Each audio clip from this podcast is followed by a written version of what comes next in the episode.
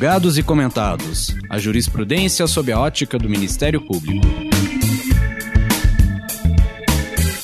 Uma produção Ministério Público do Paraná.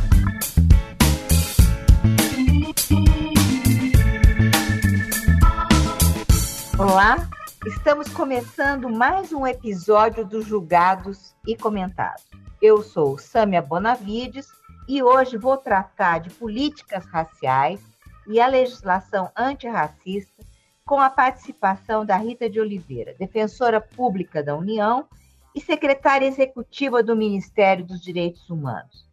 Quero primeiramente cumprimentá-la pelo desafio assumido e lhe desejar muita sorte, resiliência e também resistência nesta etapa profissional da sua vida.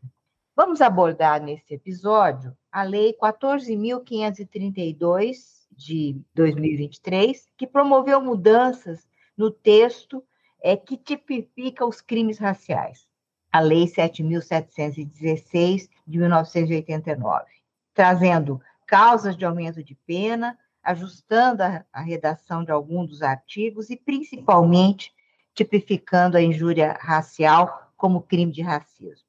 Vamos também falar de práticas culturais e sociais racistas, as quais muitas vezes são dissimuladas, tratadas como algo natural e que podem se enquadrar numa ofensa racial do tipo previsto na legislação. Comentaremos também a criação da Comissão de Juristas Negros e sua atuação como um braço da sociedade civil na consultoria da formulação de leis e políticas de Estado, vinculadas à superação do racismo no país. No âmbito das políticas raciais, importante falarmos também dos 10 anos da lei de cotas e as desigualdades na destinação de recursos nas políticas de incentivo cultural, é, como é o caso da Lei Aldir Blanc. Por fim, trataremos também da situação política no âmbito dos direitos humanos e como isso se desenvolveu nos últimos anos. Rita, seja muito bem-vinda. Olá, Sâmia, muito obrigada pela oportunidade. Quero agradecer aqui o convite, me apresentar rapidamente, né? Eu sou Rita Cristina de Oliveira, sou defensora pública federal, já vai fazer uns 10 anos que estou na carreira. Atualmente estou cedida para exercer a função de secretária executiva no Ministério dos Direitos Humanos e da Cidadania, tem aí uma larga experiência como defensora regional de direitos humanos, também coordenadora do Grupo de Trabalho de Políticas Étnico-Raciais da Defensoria Pública da União, e estou trazendo aqui essa experiência para atuação no Executivo agora.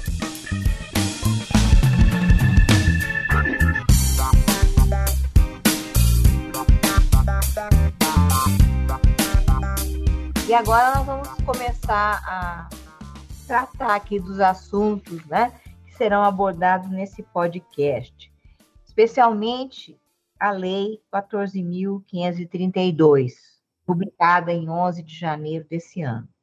Ela alterou o Código Penal e a Lei 7.716, tipificando como crime de racismo a injúria racial, prevendo pena privativa de liberdade de dois a cinco anos que é cumulativo, inclusive, com a proibição de frequência por três anos em locais destinados a práticas esportivas, artísticas e culturais, destinadas ao público, se a injúria é praticada no contexto de atividade esportiva. É que nós tivemos né, recentemente aí, no âmbito internacional, ofensas racistas em atividades esportivas que ficaram muito conhecidas, né? Além de prever pena para o racismo religioso, também para o recreativo e o praticado por funcionário público. Qual é, na sua opinião, a importância dessas modificações no combate ao racismo? Você acredita que uma legislação penal pode contribuir para o estabelecimento de políticas antirracistas? Ou o que mais há para fazermos? Bom, Samia, pergunta bastante complexa, mas ao mesmo tempo a gente tem é, desafios aí a serem enfrentados, né? Essa legislação ela é fruto de uma proposta né, que foi construída no âmbito da Comissão de Juristas Negros e Negras, que funcionou na Câmara dos Deputados no ano de 2021. A constituição dessa comissão veio em resposta né, institucional da Câmara dos Deputados ao assassinato do João Alberto Freitas, né, que comoveu todo o país ali no final do ano de 2020 é, também na esteira né, das manifestações antirracistas iniciadas ali após também o assassinato do George Floyd nos Estados Unidos. Então, se percebeu ali a necessidade de aprimorar estratégias normativas para o enfrentamento ao racismo. Para além dessa proposta que alterou a lei dos crimes raciais, a lei 7.716 de 89, é, várias propostas constaram no relatório da comissão, foi uma estratégia ampla, né, que não se centrou em questões relacionadas ao sistema de justiça criminal, muito pelo contrário, né. A maior parte das propostas ela foi é, no sentido de é, não só aprimorar as normativas é, no sistema econômico, no sistema social, no sistema público de um modo geral, e é, só residualmente a gente trabalhou no sistema de justiça criminal, muito mais focado, sobretudo, é, na questão da seletividade é, racial, na filtragem racial do próprio sistema de justiça criminal, então, é, questões relacionadas ao reconhecimento pessoal fotográfico, né? Também ações relativas à, à, à política de drogas, enfim. É, então, a nossa, a nossa atuação foi muito mais no sentido de reduzir né, a seletividade racial do sistema de justiça criminal do que efetivamente buscar respostas penais para as condutas racistas. Mas sentimos a necessidade de é, adaptar a legislação dos crimes raciais à realidade do que acontece com as vítimas de crimes raciais, né, das condutas racistas.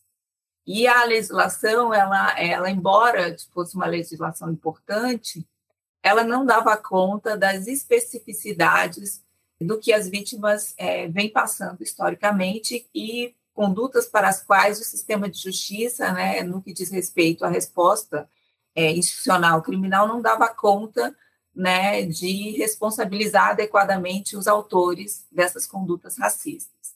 Então, um histórico de impunidade muito grande, é, uma, um déficit de denúncias e de tratamento institucional dentro do sistema de justiça enorme, né? É, os números, tanto do Fórum de Segurança Pública, quanto de relatórios institucionais, inclusive feitos pela própria Defensoria Pública da União, demonstraram que, de fato, o sistema de justiça não estava dando respostas aos crimes raciais adequadamente, né? Inclusive, o Brasil tem uma uma recomendação da Comissão Interamericana, que já vai fazer mais ou menos 12 anos, no caso Simone André Diniz, de combate ao racismo institucional, justamente pela ausência de resposta do sistema de justiça, e boa parte dessas recomendações não foram cumpridas ainda. E nós enxergamos a possibilidade de ter uma resposta mais adequada através da alteração da Lei 7.716, principalmente tipificando condutas que são mais é, do cotidiano dessas práticas, que infelizmente ainda se repetem com muita frequência. Então, essas práticas camufladas através de comentários, através de ocorrências mesmo dentro desses é, espetáculos é, culturais e desportivos, que fazem com que os autores consigam, de alguma forma, dissimular os seus comportamentos e não serem responsabilizados, precisavam ser tipificadas para serem tratadas adequadamente pelo sistema de justiça. Então, por isso, o racismo recreativo, o racismo no contexto de eventos desportivos ou culturais, e também a questão do racismo religioso, cujos números também são constrangedores no que diz respeito às violências e violações sofridas pelas religiosidades de matriz africana, especialmente, que são tratadas de forma indevida né, no sistema de justiça, tratadas como briga de vizinho, tratadas muitas vezes como uma, um conflito relacionado à perturbação é, do sossego e, e, muitas vezes até perseguidas pelo próprio sistema de justiça porque não compreendem né, a dimensão de proteção dessas religiosidades que está assentada, inclusive, na Constituição.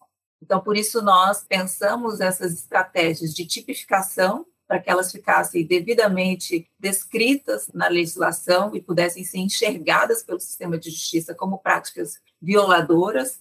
E também uma norma muito importante que foi colocada nessa alteração é a regra de, de hermenêutica, né, a regra de interpretação é, das condutas racistas, de modo que o, o judiciário, né, os juristas possam compreender as práticas racistas para além daquela ofensa mais direta, né? aquela ofensa que efetivamente é, profere uma palavra racista ou externa uma conduta segregacionista, mas também aquela ação dissimulada que constrange, que discrimina, que trata as pessoas em razão da sua raça, cor, de forma diferenciada, é, num estabelecimento, num determinado contexto, embora não haja uma, um, não seja proferido é, diretamente uma ofensa de cunho é, evidentemente racista, mas haja um tratamento discriminatório em razão do contexto. É um desafio grande implementar essas normativas, porque, de fato, a sociedade, né, estruturalmente racista, culturalmente racista, por muito tempo tolerou esse tipo de conduta, naturalizou esse tipo de conduta, mas, de toda forma, os movimentos sociais negros, a própria, a própria evolução de letramento racial, justamente pelas produções né, negras que estão cada vez maiores, tem demonstrado que a sociedade também está atenta a essas mudanças para que isso não seja mais tolerado, para que isso não seja mais naturalizado. Então, a gente vê todos os dias na televisão falando sobre essas condutas, repudiando essas condutas, é, exigindo um tratamento mais rigoroso e essa é uma resposta importante. Você me perguntou se o sistema penal é adequado para a luta antirracista. Ah, o sistema penal ele não, não pode, não deve ser um instrumento principal da luta antirracista. Ele é um acessório, né? Mas é um acessório importante. Importante porque, primeiro, nós, é, nós temos, de fato, uma estrutura que, em criminalização de condutas, está posta, né? não é uma opção dos movimentos sociais negros, ela está posta e a gente precisa lidar com ela de uma forma que a gente consiga abrir brechas dentro desse sistema para que a gente também tenha respostas importantes em relação às condutas que oprimem as pessoas negras, as pessoas racializadas. Muito se diz que o sistema é, de justiça criminal ele é punitivista e por ser punitivista ele também é racista, né, na seleção das condutas e das pessoas a serem criminalizadas. Só que ele é punitivista porque, antes de tudo, ele é racista. Então, é, a ideia de se usar a estratégia normativa penal para enfrentar condutas racistas, de certa forma, é uma subversão é, do sistema para que ele mesmo opere contra a sua própria natureza seletiva. Então, quando a gente tem essa normatividade operando para responsabilizar pessoas que praticam racismo, inclusive em nível institucional, porque, como você disse, a gente tem a responsabilização do servidor público, dentro dessa lógica mais ampla de contextualização das condutas racistas, nós estamos também apontando o dedo para esse sistema de justiça que muitas vezes dá um tratamento discriminatório, dissimulado e camuflado para as pessoas negras. Então, é uma, é uma forma de fazer com que o sistema comece a lidar com as suas próprias dificuldades de ser, de fato, um instrumento de emancipação da luta social no sentido de combater o racismo. Não é uma aposta única e nem, nem deve ser, né? ela deve ser alicerçada com várias outras, inclusive para que a gente possa cada vez menos depender desse tipo de, de tratamento institucional. Eu até chamaria atenção para essa tua resposta, que é uma das mais completas que eu tenho ouvido ultimamente, estudando e tudo, e para quem está nos ouvindo, né, e que quer compreender a complexidade desse problema, porque, porque justamente uma crítica que se faz, né, até as feministas, querem sempre utilizar o método punitivista, embora devessem ser os primeiros a, é, vamos dizer assim, reprovar o método punitivista. Mas você colocou muito bem, a gente está lidando com os instrumentos que, que, temos aí e tentando né, tensionar esse sistema para que ele, ele próprio se repense. Porque tudo o que você falou é absolutamente verdadeiro. É um sistema, primeiramente, racista. Então, eu gostaria de chamar a atenção que a sua resposta é muito completa, uma das mais completas que eu vi, é, expõe né, justamente o, o que nós temos que abordar com relação ao assunto.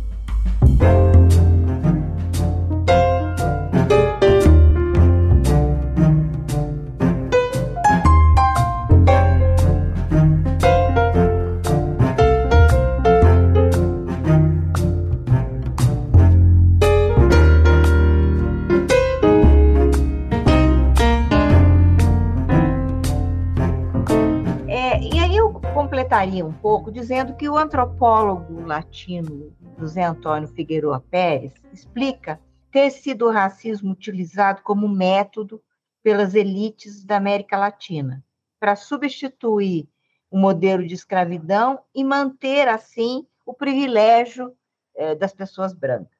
Ao se observar o acerramento das ideologias segregacionistas nos últimos anos, não é difícil perceber como a prática daquilo que se chama de necropolítica indica que a conclusão do Figueiredo Pérez é muito pertinente e parece continuar acontecendo como método. Como é que você avalia a situação político-social das minorias no Brasil nesses últimos anos? Houve retrocesso nas políticas que cuidam da implementação dos direitos humanos? A gente tem que lembrar agora aqui, né, das estatísticas atuais, que falam do aumento da fome e da recentíssima comprovação do estado de calamidade e morte na tribo Yanomami. Tudo parece fortalecer, você não acha, aquela constatação do antropólogo? Sem dúvida, Sâmia. É, nós tivemos um retrocesso muito grande nos últimos anos aqui no Ministério dos Direitos Humanos e da Cidadania nós estamos é, num processo de levantamento de informações sobre a gestão anterior, principalmente porque nós vamos, estamos herdando né, um legado bastante complicado para gerenciar e para efetivamente é, buscar uma reparação, é, ainda que tardia, desse déficit enorme de políticas públicas em direitos humanos. A tragédia Yanomami é um exemplo mais emblemático né, dos últimos tempos é, disso. Né? Nós mapeamos aqui pelo menos 22 procedimentos em que constatamos omissões ou tratamento inadequado, indevido das denúncias de violações de direitos humanos a essa população indígena. E não só, né? políticas paradas, é, recursos, inclusive, que foram perdidos e que deveriam ter sido vertidos é, para políticas públicas em direitos humanos, ações e programas. É, nós tivemos diversos órgãos da administração federal que deveriam ser instrumentos de proteção de populações vulneráveis paralisados ou totalmente estagnados, como é o caso do, da FUNAI, do INCRA, da Fundação Cultural Palmares, né? inclusive com patrimônios culturais importantíssimos comprometidos. Então, é, com certeza, a gente viveu um processo muito aprofundado de necropolítica nesses últimos anos através dessas estratégias de deixar morrer mesmo, né? de omitir políticas públicas de forma deliberada, é, realizar baixa execução orçamentária em relação a essas políticas, para que justamente esses povos destinatários e beneficiários de primeira ordem dessas políticas que são absolutamente necessárias para a dignidade das pessoas fossem é, sufocadas ou negadas, de forma que essas populações ficaram totalmente vulnerabilizadas. Então, de fato, a gente teve um aprofundamento da desigualdade de modo geral, da fome, das políticas de saúde, das políticas de assistência social, e temos aí um desafio de, com um orçamento que ainda foi definido né, na gestão anterior, em grande parte, portanto, um orçamento bastante restrito, né? A gente conseguir retomar minimamente essas ações e programas para atender um pouco melhor essas populações e planejar uma execução orçamentária mais adequada no futuro, com todos os desafios socioeconômicos que também nos impõem, né, em relação ao planejamento orçamentário do, do próximo ano. Então, é, é realmente um processo de reconstrução, mas sabemos que é um processo de reconstrução muito dificultado por um histórico de omissões e de irresponsabilidade mesmo. É, a questão racial no Brasil é uma questão profunda, complexa. Por isso que, nesse contexto, a gente lembrar da nossa lei de cotas, a lei 2.711 de 2012, ela completou ano passado 10 anos e pensar, eventualmente, fazer um balanço dos resultados dela. Uma pesquisa junto às universidades federais, desenvolvida pela Associação Brasileira de Pesquisadores Negros e pela Defensoria Pública da União, inclusive coordenado por você, concluiu que 36 universidades federais não cumpriram a lei de cotas, o que significa um déficit de quase 74 mil vagas desde que foi definida como política pública. Você poderia falar para a gente sobre essa pesquisa e, inclusive, dimensionar né, quais os motivos para serem descumpridas né, as regras de uma política pública de Estado? Neste caso, a gente pode equiparar um desempenho falho de uma política de Estado com outras políticas públicas que podem ser mal interpretadas, mal implementadas, mal fiscalizadas, ou seria algo diferente nesse caso específico? Acho isso importante para aqueles que estão nos ouvindo compreenderem né, a complexidade da tratativa do racismo no país. Bom, Sâmia, é, a gente tem que partir primeiro de uma constatação de que a lei de cotas significou, de fato, um avanço político, social importante. Por mais que a gente tenha detectado falhas na execução da política, e nós detectamos falhas importantes, falhas consideráveis, nós reafirmamos na pesquisa e sempre que falamos sobre ela que a lei de cotas é absolutamente importante, é uma conquista social que, a meu ver, é inegociável do ponto de vista de ser mantida e aprimorada, e, de fato, resultou num incremento é, substantivo de alunos cotistas, cotistas sociais, cotistas raciais nas universidades públicas federais, nos institutos federais também, e esse incremento, inclusive, é responsável hoje para a elevação, na verdade, do debate público em relação às questões raciais. Então, se hoje a gente discute questões raciais com mais propriedade, com mais capacidade de conhecimento em relação às questões históricas, às questões sociais e políticas, justamente por uma produção acadêmica de pessoas negras que, em grande medida, ingressaram no sistema universitário por meio da política de cotas e também na luta por essa política, na luta da defesa dessa política, também elevaram o debate público para trabalhar mais essa temática de uma maneira até muito central hoje em dia.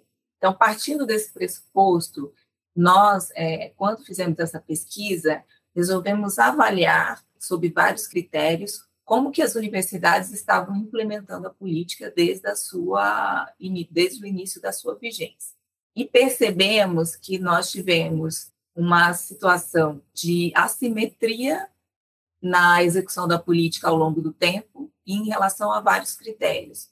E essa assimetria, ela se deu não só pela questão do racismo institucional, que é uma questão também que ficou muito evidente para a gente, né? As instituições, de um modo geral, tiveram muita dificuldade de assimilar a execução da política pública como uma execução obrigatória em relação a todos os seus critérios. Isso foi oscilando ao longo do tempo, positivamente, né? cada vez mais as universidades foram é, implementando a política de uma maneira mais plena, mas isso levou algum tempo. E ainda assim, ela não está plenamente implementada, que é isso que demonstra a nossa pesquisa. E, dito isso, também nós tivemos alguns problemas regulatórios. É, embora a política tenha sido muito bem-vinda e muito importante, durante o seu debate legislativo, antes da lei ser aprovada e sancionada, né, o debate legislativo, nós estudamos, foi muito duro. Então, é, a regulação ficou um pouco aberta em relação ao que ela poderia ser justamente porque houve uma, uma dureza no debate legislativo que impediu alguns aprimoramentos. A falta desses aprimoramentos foram sentidos ao longo da execução da política. E é isso, e é nessa, nessa linha né, de verificação que a gente trabalhou justamente para orientar os aprimoramentos que nós achamos que precisam ser feitos após essa verificação de 10 anos. Então, é, o que, que a gente percebeu? O número de vagas oferecidas aos estudantes cotistas foi muito aquém do que poderia ser oferecido se a política pública tivesse sido plenamente executada ao longo desses 10 anos. Essa é uma questão. A outra questão é que a gente também verificou critérios subdimensionados em relação à verificação dos beneficiários, né, a política de heteroidentificação, que efetivamente garante que a política pública seja endereçada aos seus reais beneficiários no que diz respeito às cotas raciais. Então, verificamos um déficit de regulamentação para o funcionamento das bancas de heteroidentificação, que passaram também a funcionar muito tardiamente durante esse período de execução da política. Então, isso significa que muitos beneficiários é, não foram devidamente atendidos pela política por conta da ausência dessa regulamentação. Além disso, a gente verificou uma dificuldade no que diz respeito ao racismo, é, que a gente chama de epistêmico, né? ou seja, uma dificuldade que as universidades tiveram de acolher esses estudantes cotistas raciais dentro das suas instituições, por não estarem efetivamente preparadas para ter esse novo perfil né, de alunado dentro dessas instituições. Então, esses alunos, de alguma forma, se sentiram dentro de um ambiente hostil a essa nova realidade e tiveram dificuldade também de se desenvolver. E isso ao nosso ver, se reflete também um pouco no índice de evasão que nós verificamos na pesquisa. É claro que esse índice de evasão tem que ser lido de uma maneira mais específica, com um tratamento qualitativo maior, mas a gente também se deparou com um problema de ausência de dados. Isso é uma coisa que a, que a pesquisa também demonstra, né? Nós temos um tratamento de dados sobre a execução da política muito deficitário. Isso é uma coisa que também precisa ser aprimorada para que a política efetivamente seja avaliada como a legislação preconiza. Então, dito isso, nós fizemos todas essas verificações para, ao final da pesquisa, endereçar alguns, algumas recomendações, digamos assim. A recomendação de que a heteroidentificação seja melhor regulamentada, então, dentro de uma proposta de lei que já existe, que a gente tenha é, um ambiente institucional mais acolhedor para os alunos cotistas, e isso passa por também ampliar a política de cotas para pós-graduação, para que a gente também tenha mais professores e que ingressem pela política de cotas e que tenham mais abertura também às temáticas que são mais buscadas por esses alunos, com saberes mais orgânicos. Então, que a gente tenha também uma descolonização dos currículos acadêmicos, digamos assim.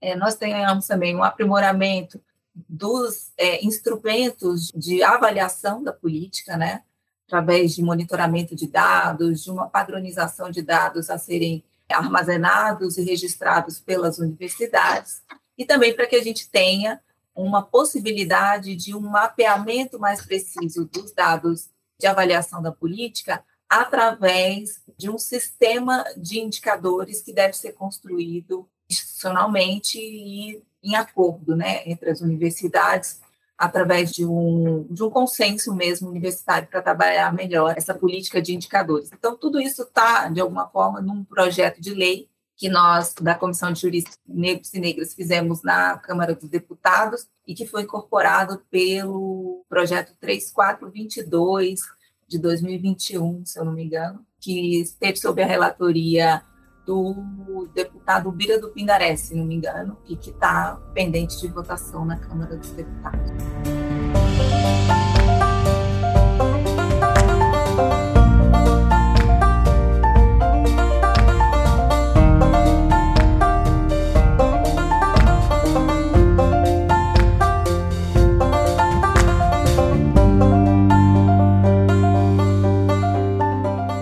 Inclusive, você tocou na questão relativa à comissão de juristas negros, uma comissão que foi criada em 2020, né, instalada em janeiro de 2021, e ela apresentou um importante relatório em dezembro de 2021, ela que estava sob a presidência do ministro do STJ, Benedito Gonçalves, composta ainda por mais 19 juristas negros, né? Você participa. O atual ministro dos Direitos Humanos e Cidadania, Silvio Almeida, doutor Silvio Almeida, transmita a ele o abraço do Ministério Público do Paraná, por favor, nosso carinho e reconhecimento pelo trabalho dele desde sempre, desde antes do Ministério e agora no Ministério. Essa comissão atuou na modificação da lei do crime racial, que se consolidou agora, conforme você mesma já tinha relatado isso. E eu acho importante falar sobre a criação dela, a ligação com a Câmara dos Deputados, a importância do trabalho que ela desenvolveu. Você já falou de uma parte, inclusive com relação, é, além da lei, da mudança na lei do crime racial, também na lei, a proposta de mudança na lei de, é, de complementação, na verdade, né? É, do trabalho é, relacionado à lei de cotas. Então, ela se destina a isso, a influir, tentar influir em novas medidas legais, políticas públicas, e tem representantes da sociedade civil. É a sociedade civil lá falando desse tema tão importante. Então, tem estudiosos também, como o próprio ministro, como procuradora da Universidade Federal do Paraná, nossa queridíssima Dora Lúcia Bertulho, que é uma estudiosa e conhecedora do tema. Tem também a Lívia Santana Vaz, promotora de justiça da Bahia, premiada e destacada agente do Ministério Público Brasileiro nesse tema, né? E você, que eu já falei também, né? É possível dimensionar o avanço positivo no modo de tratar essa problemática do país? Nós estamos avançando, ou é muito lento isso? Eu acho que estamos avançando, porém as dificuldades são enormes, né? E como o próprio Silvio, né, antes professor, agora ministro também, sempre é, realçou, é, nós estamos lidando com o racismo estrutural. E o racismo estrutural nos coloca desafios muito pesados mesmo, né, para o combate ao racismo institucional, que é um desdobramento do racismo estrutural. Ah, sempre que nós é, éramos questionados, né, no âmbito da comissão, sobre o nosso trabalho em relação ao racismo estrutural, nós sempre dizíamos que o nosso trabalho não daria conta de enfrentar o racismo estrutural. Tanto que a gente fez até uma correção né, no, no nome né, que foi dado inicialmente à comissão, comissão para pensar estratégias contra o racismo estrutural. Não, a nossa comissão ela não tinha essa pretensão, né, que, enfim, é uma pretensão completamente inviável, mas nossa, o nosso trabalho foi focado em diminuir as iniquidades raciais através de uma incidência sobre o racismo institucional. De fato, enfrentando aí os problemas e as dificuldades normativas que nós temos em relação a lidar com o funcionamento racializado das instituições é, públicas e privadas.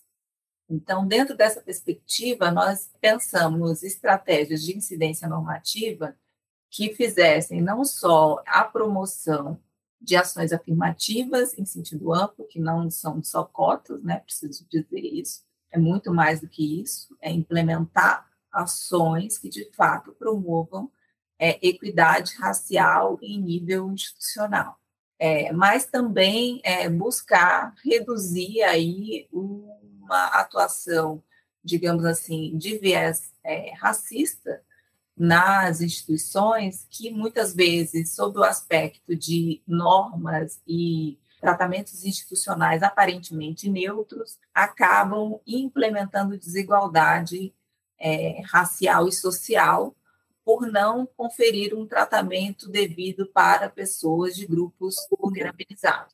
E aí nós estamos falando de dois conceitos jurídicos importantes quando a gente fala de racismo institucional, que é a discriminação indireta e a discriminação múltipla e agravada. Então, são formas de discriminação que são é, colocadas no nível de funcionamento das instituições porque as instituições atuam de uma maneira que não percebe as diferenças as desigualdades experimentadas pelos diversos grupos sociais. E aí é preciso fazer uma correção de rumos no funcionamento dessas instituições para que elas tenham um olhar é, mais específico para determinados grupos e tenham políticas endereçadas a determinados grupos que, pela dinâmica do racismo estrutural, são colocados em situação de desigualdade na sociedade. Então, a nossa perspectiva de atuação na comissão trabalhou muito dentro dessa lógica, desse raciocínio, de buscar é, normativas estrategicamente importantes para que a gente pudesse enfrentar esses déficits de, de igualdade, né, de tratamento igualitário na sociedade, tentando reduzir essas iniquidades raciais.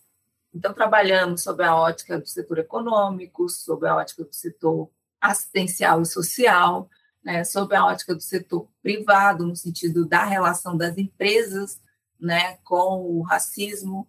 Também trabalhamos dentro de uma lógica do setor público, né, de como o setor público pode ser mais incisivo no fomento é, de ações afirmativas e também no combate ao racismo. E também trabalhamos é, no sentido de verificar os instrumentos do sistema de justiça criminal que são mais violadores da igualdade racial no sentido de imprimir um tratamento discriminatório para pessoas negras no seu funcionamento é, ordinário, digamos assim. Então, foi é uma, um relatório de 600 páginas, bastante extenso, é muito propositivo, né? Ele tem um anexo enorme de proposições legislativas, em que trabalhamos tanto com o aprimoramento de projetos que já estavam no Congresso, como também da apresentação de anteprojetos. Trabalhamos de uma maneira muito central no aspecto cultural, porque entendemos a centralidade também do processo de identificação cultural brasileira nesse, nessa dinâmica do racismo, né? É uma sociedade que ainda, por mais que tenha uma população negra majoritária, não, não se enxerga como uma população é, que marca a identidade nacional de uma maneira definitiva, que tem muito mais laços com a, a população africana do que com qualquer outra, então, precisa se auto-reconhecer como uma população afrodescendente, em sua maioria, e que tem, portanto, laços culturais importantes a serem visibilizados e valorizados. Então, trabalhamos muito com propostas legislativas no âmbito do setor cultural, em ações afirmativas, também fomento a proteção e valorização do patrimônio cultural afro-brasileiro. Agora, obviamente, foi um trabalho de 19 juristas que também trazem aí um histórico muito grande de diálogo com a sociedade civil, mas para além disso, nós também tivemos dentro da comissão espaços de escuta pública ampliados, assim, né? fizemos várias audiências de escuta da sociedade e muitas das sugestões que nós recebemos foram tratadas e incorporadas para se adequarem a esse modelo de proposição normativa.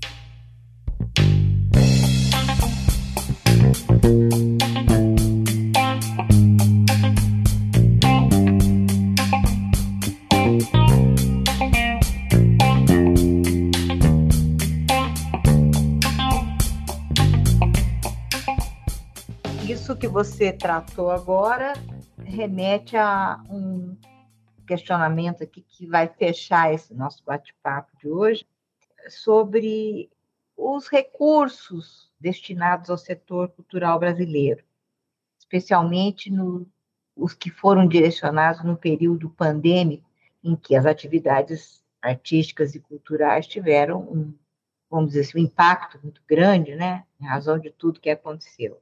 Então, nesse período pandêmico, foi sancionada a lei emergencial Aldir Blanc, com a distribuição de recursos para o fomento à produção cultural no Brasil. O acesso à destinação desses recursos não ocorreu de forma igualitária com as culturas populares, os povos tradicionais, as minorias étnicas e raciais, e dos, em grande parte dos editais, conforme a gente viu veiculado aí na mídia. Em sua atuação na Defensoria Pública, Como é que foi observado o atendimento desses grupos pelas políticas públicas do setor cultural? Porque você já falou, e é claro, né, a gente sabe que isso é verdadeiro, que é importante ressaltar, em termos de visibilização do problema, de visibilidade do problema, a importância de uma produção artística, uma novela que aborde, por exemplo, as formas dissimuladas de racismo, um rap, né, um livro, um quadro, uma mostra cultural. Então, quanto mais penetração, mais comunicação e influência no sentido de fazer a conscientização das pessoas, de provocar essa conscientização. O que pode ser, acredito, eu sempre acreditei nisso, mais potente até para provocar as mudanças de comportamento do que a própria criminalização, porque expõe o problema, a pessoa sente o problema, né? Qual a sua visão sobre isso, Rita, para a gente fechar essa conversa? É, de fato, nós tivemos problemas com a execução da lei Aldir Blanc, né? Nós tivemos problemas porque, é, embora seja né, uma legislação que foi muito importante, né, uma legislação pioneira, ela, na, no momento da sua execução, especialmente descentralizada, a gente teve o racismo institucional operando na burocracia de versação desses recursos, né, de distribuição desses recursos. E isso fez com que se criasse mesmo uma barreira de acesso aos recursos de manutenção e de proteção dessas manifestações culturais, especialmente para as culturas populares e para as culturas afro-brasileiras, indígenas e tal. Como que a gente tem que ler isso? A gente tem que ler que, mesmo que a gente tenha uma legislação muito boa, a gente precisa enfrentar o racismo institucional por outros mecanismos, por outros instrumentos, que não só uma previsão normativa que assegure direitos. A gente precisa enfrentar também, é, sob o viés da responsabilização dos agentes públicos que manejam os recursos e as políticas públicas, de forma que eles tenham um olhar de execução que de fato garanta os direitos das pessoas, e isso também se faz através de legislação que responsabilize, mas também através de capacitação, né? Para que as pessoas tenham também um olhar é, sobre a sua responsabilidade enquanto agente público de fazer com que as políticas e os direitos sejam assegurados. É, acho que um outro, uma outra questão também diz respeito à atuação do Poder Judiciário no período pandêmico. Nós tivemos muitos problemas na execução de políticas públicas em que é, o Poder Judiciário foi acionado, mas justamente também dentro dessa lógica de reprodução do racismo institucional. Não fez uma leitura para verificar situações de discriminação indireta, justamente a discriminação que se faz através do aparato burocrático que impõe normativas e políticas aparentemente neutras, mas que é, sufocam ou negam direitos para grupos vulnerabilizados. Então, acho que a gente tem também um desafio de sensibilização, de capacitação e de responsabilização dos agentes que são salvaguarda da execução das políticas públicas em última instância, que é o Poder Judiciário. Né? Se uma política pública não chega ou é inadequadamente executada e o Poder Judiciário é acionado para garantir que essa política chegue, em última análise, essa política significa assegurar direitos para determinada população, esse Poder Judiciário tem que ter a capacidade de fazer uma leitura das práticas discriminatórias que justamente se colocam através da negação de políticas públicas, ou seja, da discriminação indireta, da discriminação múltipla e agravada. E aí eu gosto de lembrar que durante o funcionamento da Comissão de Juristas, nós tivemos a aprovação da Convenção Interamericana contra o Racismo, que é uma convenção que tem status de emenda constitucional e que, portanto, interessa responsabilidades muito é, concretas e auto-aplicáveis a todos os agentes públicos em relação ao enfrentamento ao racismo, especialmente sob essas formas de discriminação que são praticadas em nível institucional.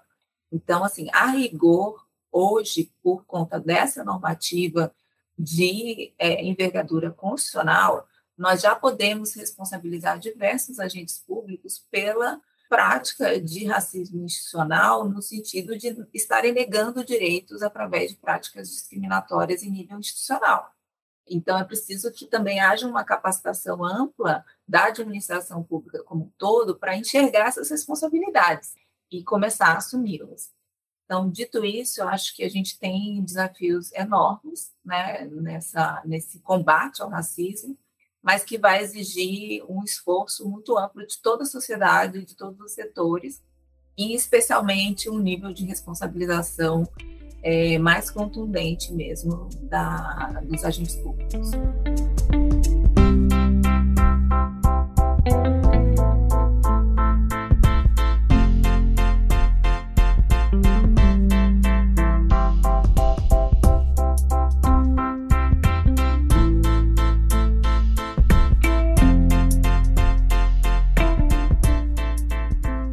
Obrigada. Queria agradecer a Rita Cristina de Oliveira, defensora pública da União e secretária executiva do Ministério dos Direitos Humanos, pela participação neste podcast do Ministério Público do Estado do Paraná, da sua Escola Superior, julgados e comentados. Samia, foi um prazer conversar com você, com os ouvintes do podcast. Espero que gostem né, da nossa conversa aqui, que ela seja é um instrumento de reflexão, né, para tudo que a gente colocou aqui como desafio enquanto sociedade, enquanto agentes públicos, enquanto é, cidadãos, né, para que a gente possa, de fato, ter uma sociedade mais justa. Muito obrigada. Não se esqueça, você que está nos ouvindo até esse momento, de curtir ou se inscrever em nossas redes sociais e assinar nosso podcast no aplicativo de sua preferência. Você também pode participar da elaboração dos julgados e comentados para sugerir um tema, encaminhar dúvidas ou comentários. Envie aqui para a gente no e-mail julgados e comentados, mppr.mp.br ou pelas nossas redes sociais. Muito obrigada e até a próxima. Uma produção Ministério Público do Paraná.